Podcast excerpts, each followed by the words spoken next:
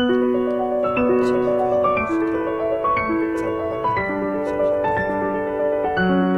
意大利小提小提琴大师、作曲家帕格尼尼是一位举世闻名的音乐家，但很多人都不知道，这位被誉为小提琴之神和音乐之王的小提琴家，是一位在苦难中成长起来的天才。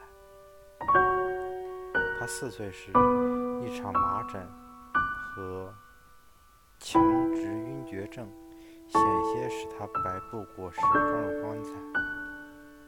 七岁时，险些死于猩红热。十三岁又患上严重的肺炎，不得不大量放血治疗。四十岁时，牙床突然长满了脓疮，只好拔掉大部分的牙齿。牙病刚愈，又染上可怕的眼疾。幼小的儿子成了他手中的拐杖。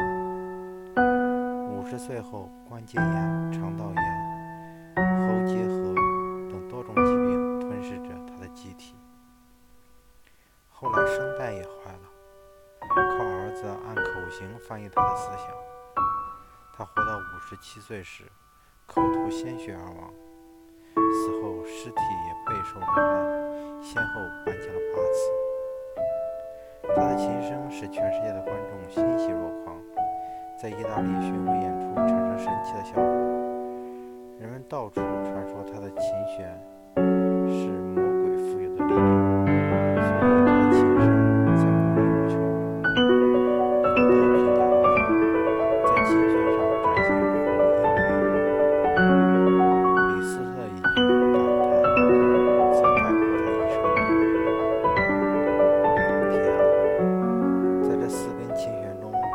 多少苦难、痛苦和受到残害的生灵啊！苦难不可改变，但我们可以改变对待苦难的态度，用积极乐观的心态去迎接苦难，接受苦难，战胜苦难，到达生命的巅峰。